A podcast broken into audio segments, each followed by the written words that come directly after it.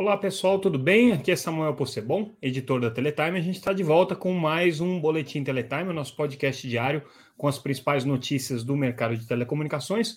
Hoje trazendo o que foi destaque nessa terça-feira, dia 8 de agosto de 2022. E a gente segue tendo como principal destaque do dia é, a notícia é, que já tinha sido manchete ontem do acordo entre a Vivo e a Winit para compartilhamento de infraestrutura. A Winit, para quem não se lembra, a empresa que levou a faixa de 700 MHz no leilão realizado em novembro do ano passado, leilão de 5G, mas que incluía essa faixa, que era uma faixa de cobertura nacional dedicada principalmente ao mercado de 4G, né, de é, tecnologia LTE.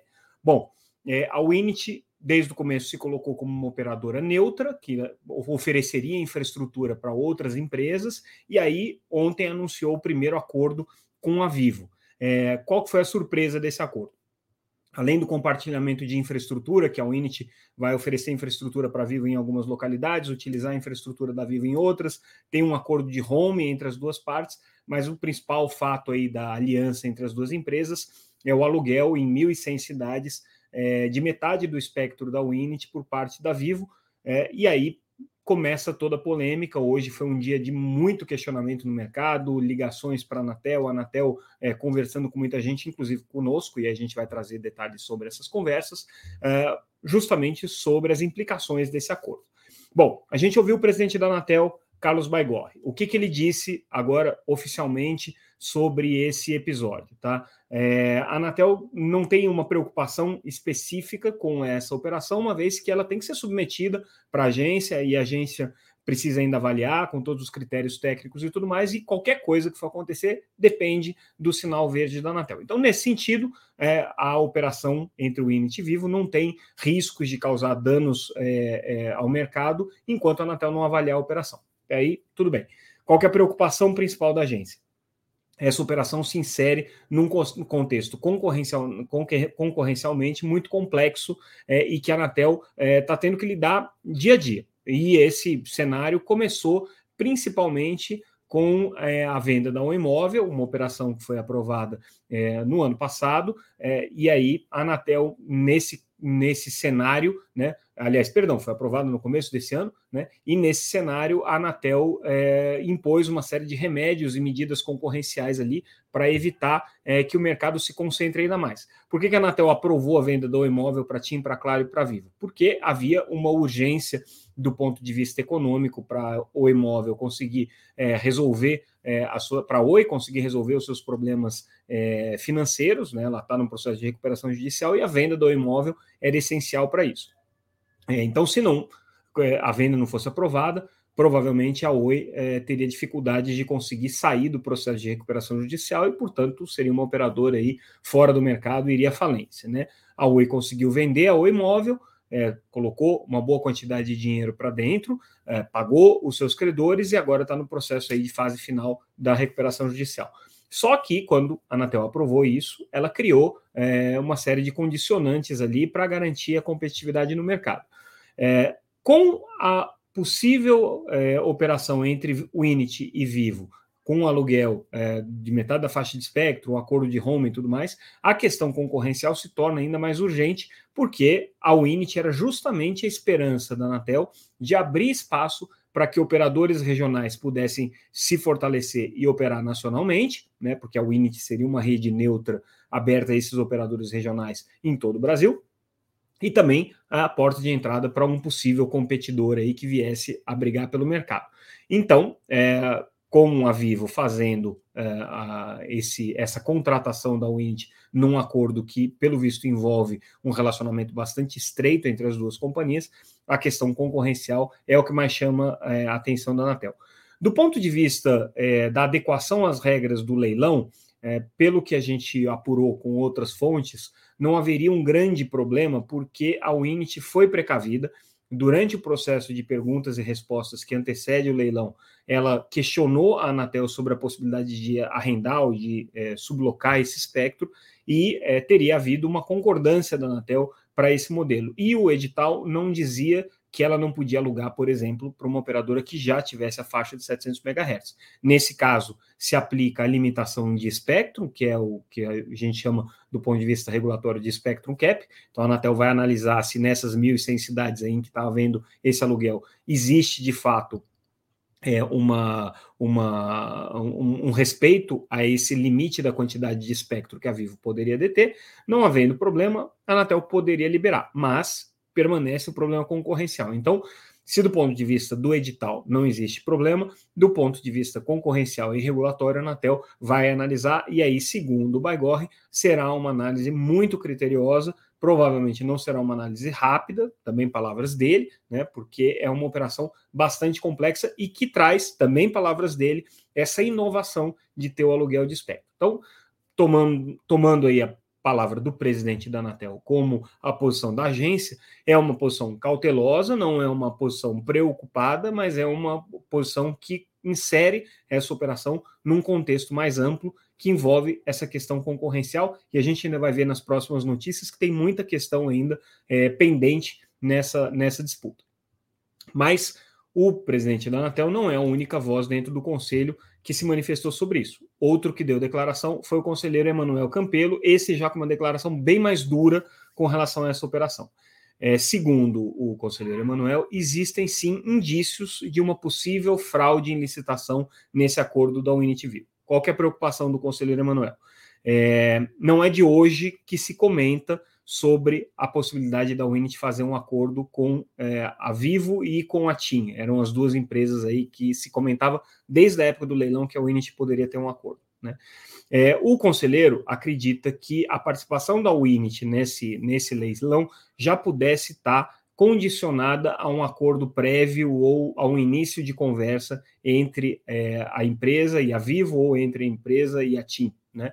E se isso aconteceu, é, a operação de é, entrada da Unity na licitação poderia ter sido uma forma de burlar a regra do edital que proibia tanto a Vivo quanto a TIM quanto a Claro, que já são detentoras da faixa de 700 MHz, de comprarem a faixa de 700 MHz que foi adquirida pela Winit. Então, é, elas não poderiam comprar porque elas já tinham essa faixa. A Winit era a única empresa é, que poderia comprar, na verdade, não a única, né? Porque é, houve outros dois concorrentes ali por essa faixa, a Highline e o grupo da Torá, é, mas era uma empresa que poderia comprar, como de fato fez, fez uma oferta bastante generosa por essa faixa, a, a oferta da Winit foi de 1,4 bilhão de reais, é, mais ou menos 1 bilhão e 100 milhões de reais acima do lance do segundo colocado, que foi a Highline, né, que foi um pouquinho acima do lance do terceiro colocado, e os dois praticamente o dobro do preço mínimo da faixa.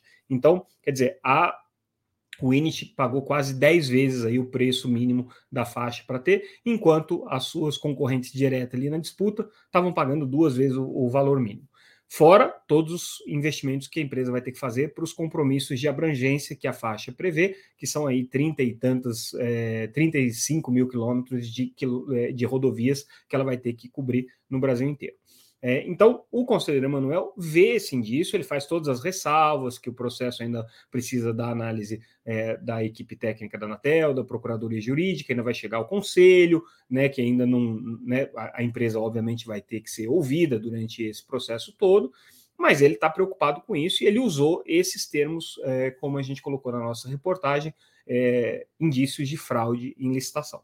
A Winit obviamente, né, veio a público refutar completamente essa hipótese, disse que não houve fraude, que a empresa atende às mais rigorosas normas de compliance, que é uma empresa controlada pelo Fundo Pátria, que tem todas as suas é, rigorosas normas de compliance também, é, mas não deu muitos detalhes a mais sobre as condições é, dessa negociação com, com, com a Vivo.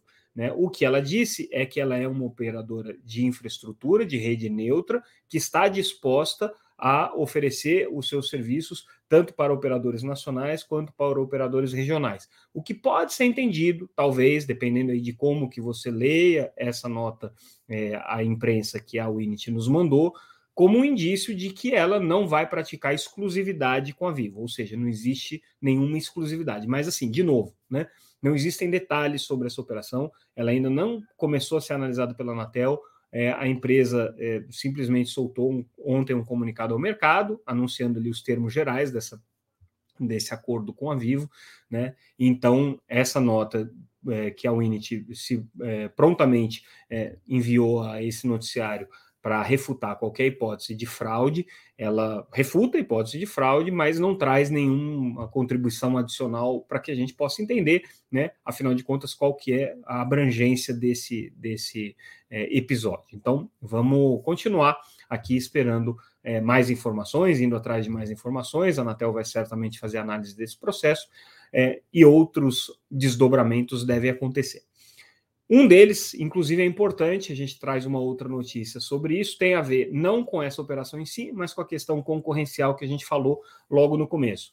É, uma das medidas que a Anatel impôs ao mercado é, quando ela aprovou a, a venda do imóvel para TIM, para Claro e para Vivo, seria a obrigação de que a TIM, a Claro e a Vivo fizessem uma oferta de atacado para os serviços, é, para a oferta de home para suas concorrentes. Então, elas precisariam abrir as suas redes na modalidade home, que é quando um operador é, recebe assinantes de é, uma outra operadora. Então, nesse caso, as operadoras nacionais receberiam os assinantes dos operadores regionais.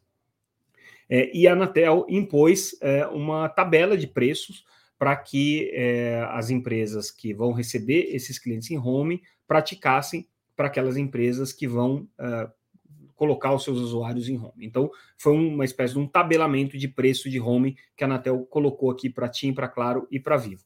A TIM, a Claro e a Vivo foram para a justiça questionando eh, as contas que a Anatel fez. Não questionando exatamente o remédio, mas a dose do remédio, o tamanho eh, da imposição que a Anatel colocou, do preço que seria cobrado aí por esse, por esse home, por, por, por assinante segundo é, a alegação dessas empresas, é uma conta que faz com que o home fique abaixo do preço de custo. Então, as operadoras, a TIM, a Claro e a Vivo, teriam que gastar mais do que elas faturam para poder oferecer esse serviço de home para os assinantes visitantes que estivessem utilizando a sua rede. A Anatel negou o recurso administrativo e, com isso, a cautelar, tanto da Claro quanto da Vivo, supostamente caiu. Porém, não caiu a cautelar da TIM. Então, a TIM ainda tem uma cautelar protegendo ela e essa cautelar foi reiterada pelo juiz. Então, é, o pedido da Anatel de derrubar essa cautelar ao juiz não frutificou. O juiz, pelo contrário, acatou todos os argumentos da TIM. Então, agora você tem uma situação muito estranha, que é o seguinte: o remédio que foi imposto pela Anatel para a questão é, concorrencial da venda um imóvel, que seria a obrigação de oferta de, de é, atacado para o home, né? Está é, valendo para duas operadoras, não está valendo para TIM. É, a tabela que a Anatel estabeleceu está valendo para duas operadoras, não está valendo para TIM. É, a TIM já fez uma outra oferta de home para a agência. Não sei se essa oferta de home vai ser praticada ou não, se a agência vai aceitar. Isso tudo deve estar sendo avaliado agora pela Anatel. É, por outro lado, né, é, o mercado segue com três únicas operadoras. As operadoras regionais ainda não entraram no mercado, então não dá para a gente avaliar se elas vão ter impacto competitivo ou não. E a Unit, que era uma esperança, esperança aí de você ter é, uma quarta operadora, ou pelo menos a viabilização de uma quarta operadora no cenário, é, fica um pouco mais é, nebulosa em função desse acordo aí com a Vivo. Então, todas essas notícias estão relacionadas, né? É uma disputa que no, no macro diz respeito a questões concorrenciais do mercado de telecomunicações, no micro diz respeito à estratégia de cada uma das empresas, da TIM, da Claro, da Vivo, é, da própria Winit, é, e que no final das contas é, o que está em jogo aí é o papel regulador da Anatel, o papel que a Anatel exerce também no controle concorrencial do mercado, que é o ponto que o presidente da agência, Carlos Baigorre, colocou na nossa primeira reportagem aqui de preocupação nessa questão. Então, como é que essa análise do caso é, Winit Vivo se insere dentro desse contexto concorrencial e qual que vai ser o desdobramento disso para a TIM, para Claro, né, para as outras operadoras que estão buscando é, se estabelecer no mercado. As operadoras regionais, por exemplo, pelo que a gente apurou, hoje foram em peso né, é, conversar com a Anatel, justamente para que a Anatel vetasse ou não permitisse esse acordo da Winit com a Vivo. É, o que a gente sabe é que a Winit é, jogou muito duro com essas empresas no processo de negociação. As propostas da Winit demoraram para chegar para os operadores regionais. Quando chegaram, eram propostas com valores bastante elevados, né? Segundo relatos aqui que foram feitos para a gente.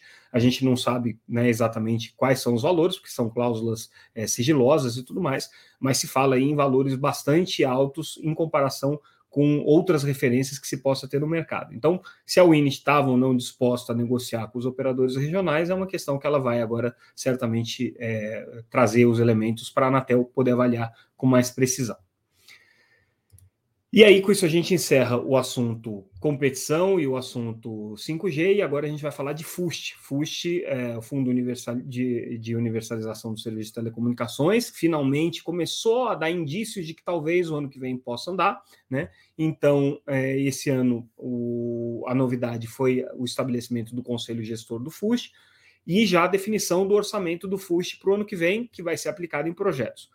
Primeira má notícia é que se havia uma expectativa de um orçamento de mais ou menos 800 é, milhões de reais para o ano que vem, ele já foi reduzido em 20% e o conselho gestor aprovou aqui um orçamento de 651 milhões. A boa notícia é que além de aprovar um orçamento é, menor, né, é, pelo menos foi aprovado aí o regulamento de uso desses recursos e como é que eles vão ser aplicados. Então, a Anatel agora já a o Ministério das Comunicações, especialmente o Conselho Gestor, já tem é, o conjunto de regras aí que vão balizar a liberação desses recursos, que é uma coisa positiva. É, um ponto interessante a gente observar é como é que esses recursos vão ser utilizados. Então, da proposta de orçamento de 651 milhões, tá? A gente vai ter mais ou menos 10 milhões destinados a é, projetos é, de educação conectada, isso no ano de 2023, tá? Então, projetos de internet em escolas com banda larga, é, mais ou menos 38 milhões para projetos de expansão de infraestrutura, né? E todos esses projetos, tanto escola quanto expansão de infraestrutura, os 38 milhões, são não reembolsáveis, ou seja, é dinheiro a fundo perdido que é, o FUST vai colocar nesses projetos aqui. E o restante, mais ou menos 600 milhões, vão ser destinados a projetos, esses sim, reembolsáveis, né, de expansão de infraestrutura, que o Conselho é, vai avaliar caso a caso em função da equação aqui para as políticas públicas e fazer liberação. São recursos que vão para as empresas, mas voltam, claro que com condições aqui mais vantajosas, né? E aí, dentro dessas regras que foram aprovadas de é, administração desses recursos, estão aí né, as regras de desempate, quem que tem prioridade, quem que não tem prioridade, quais são os projetos que vão receber os recursos, quais são os que não estão. Então, está andando né, a, a questão é, da aplicação dos fundos de universalização é, de serviços de telecomunicações. Vamos ver se o ano que vem esses recursos começam a ser efetivamente empenhados aí e os projetos começam a andar. Será um marco histórico, afinal de contas, há mais de 22 anos que se discute o uso do FUST para projetos de é, infraestrutura né, em telecomunicações e até hoje nada foi usado por questões históricas aí que a gente já discutiu em outros momentos. Outra notícia importante é o Grupo América Móvel, controlador da Claro, é, concluiu aqui a criação da empresa Sítios Latam, que vai é, ser detentora de 11 mil torres no Brasil. Por que, que, isso é importante? A Claro era a única que até agora não tinha segregado seus ativos de torre, né? E aí, com uma empresa específica para isso, a Sítios Latam, tanto a América Móvel pode buscar outras formas de capitalização desses recursos, tornar essa empresa um pouco mais independente e prestar, inclusive, serviço para terceiros, como, eventualmente, né, é, pode vender essa empresa e esses recursos aí entram para a América Móvel, entram para Claro, é, e aí a, agora a empresa passa a operar mais ou menos no regime parecido com as outras operadoras, que venderam a sua infraestrutura de torres para as empresas torreiras e hoje alugam essa infraestrutura. A diferença aqui no caso da Claro é que é uma operação intra-company até que, eventualmente, né, a Sítios Latam tenha um novo acionista, se é que isso vai acontecer. Tem muita gente que especula que sim, tem muita gente que especula que isso aqui é só uma operação para facilitar o é, financiamento dessa infraestrutura de torres. A estratégia por trás aí da cabeça do Carlos Lim, a gente não tem como avaliar ainda. Vamos ver mais elementos aí sobre esse processo. Agora, falando um pouco de 5G, a gente teve hoje a liberação de mais algumas capitais, né, que vão receber é, a, a, o sinal verde para o uso da faixa. Na verdade, a liberação não foi hoje, ela vai acontecer essa semana, né? Na, na, na, na próxima, na próxima semana, na terça-feira, mas já foi anunciado hoje que Curitiba, Goiânia e Salvador devem receber na próxima semana o sinal verde aqui para ativação da faixa de 3,5 GHz para o serviço de 5G. Quando o GAISP der esse sinal verde, passam aí 24 horas para o pagamento das taxas e tudo mais, as cidades é, definitivamente poderão ter os serviços de 5G ativados nessa frequência de 3,5 GHz. Importante que tem muita gente fazendo uma confusão aí, dizendo que é a liberação do 5G puro. Não é liberação do 5G puro, é liberação da faixa de 3,5 GHz, que pode ser utilizada com o 5G puro, e as operadoras têm uma obrigação de colocar um determinado número de antenas com o 5G standalone, que é o que se chama aí de 5G puro, mas essa faixa também pode ser utilizada no 5G non standalone, que é o que tem acontecido aí na, na maior parte das estações rádio base, né, que não é o 5G puro, mas tem uma experiência aí de 5G muito parecida a diferença entre non-standalone e standalone para o usuário final nesse momento é nenhuma, tá? Não tem nenhuma diferença sensível, simplesmente porque o standalone é muito mais voltado para aplicações de uso intensivo, de é, uso, por exemplo, corporativo, né? E que não são aplicações que se é, que são demandadas pelos usuários finais.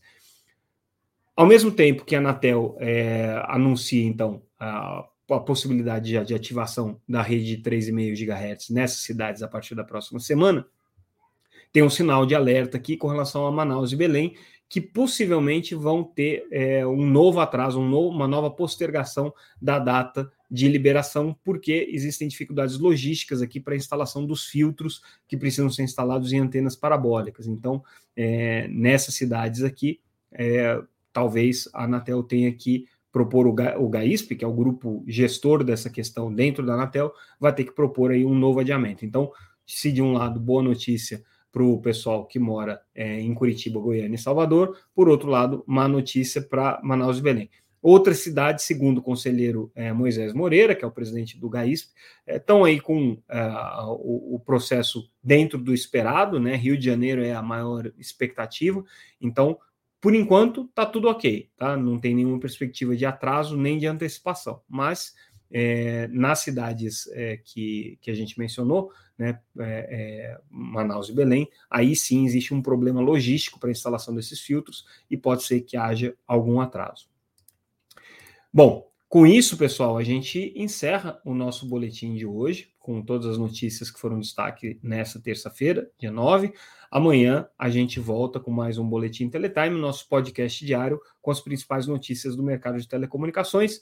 Tudo aquilo que a gente comentou aqui está disponível gratuitamente no site www.teletime.com.br. Também estamos nas redes sociais sempre como arroba Teletime News. LinkedIn, Facebook, Twitter, Instagram e também no YouTube, onde esse podcast está disponível na íntegra. Caso você não esteja assistindo no YouTube, se você tiver, já está aqui, né? Se inscreva aí no nosso canal para continuar recebendo os alertas do nosso podcast e das outras é, reportagens especiais que a gente traz aqui no nosso canal Teletime Live. É isso, pessoal. Ficamos por aqui. Até amanhã.